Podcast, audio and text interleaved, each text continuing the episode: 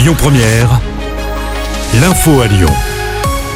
Bonsoir à tous. À la une de l'actu, ce grave accident de trottinette. Selon les informations de Lyon Mag, il s'est produit dans le deuxième arrondissement lyonnais la nuit dernière. Un homme de 37 ans a eu ce très grave accident au niveau du pont de l'université.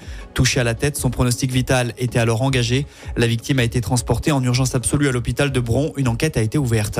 Dans l'actu près de chez nous, cette fête de village qui a tourné au drame dans la Drôme. Ça s'est passé dans la petite commune de Crépol avant-hier soir. Des participants à une soirée privée ont été attaqués par une bande armée de couteaux. Un adolescent de 16 ans est mort. Deux autres convives ont été grièvement blessés. Les agresseurs, eux, sont en fuite. D'après le parquet de Valence, l'acte était prémédité et pourrait être lié à un règlement de compte avec quelqu'un présent à cette soirée. Toujours près de chez nous, c'est une dispute qui a très mal tourné dans la nuit de samedi à hier. À la frontière entre l'Isère et le Rhône, une femme a poignardé son compagnon. Ce dernier est grièvement blessé. Il a été hospitalisé à l'hôpital Lyon-Sud. La femme, elle, a été interpellée. Un vol sur 10 annulé aujourd'hui à l'aéroport Saint-Exupéry. On vous rappelle qu'une grève nationale des contrôleurs aériens avait lieu. Ces derniers protestent contre l'adoption d'une loi obligeant les aiguilleurs du ciel à se déclarer grévistes 48 heures à l'avance. Le Rhône est en vigilance jaune au cru. Comme une bonne partie de la semaine dernière, notre département est en alerte selon Météo France. Pour l'heure, cette vigilance est même maintenue pour demain. On poursuit avec cette fausse première. Elle concerne la fête des Lumières.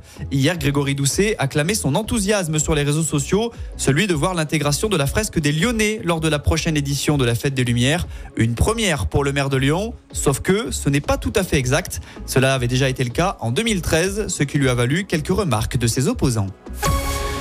Enfin, on passe au sport en basket. L'Asvel s'est imposé sur le parquet de Cholet hier soir en championnat. Les Villeurbanais ont gagné 73 à 69. L'Asvel qui retrouvera l'Euroleague jeudi soir avec la réception du Bayern Munich. Un choc qui se disputera à la LDLC Arena de Dessine. Et puis on termine avec un mot de foot. Ils sont encore 4, 4 clubs rhodaniens en lice en Coupe de France après le 7 tour ce week-end. Ça passe pour Saint-Priest, au Lyonnais, la Duchère qui a sorti Bastia, pensionnaire de Ligue 2. Enfin, autre exploit, celui de Chaponnet-Marraine, R2, tombeur de hier qui joue trois divisions au-dessus.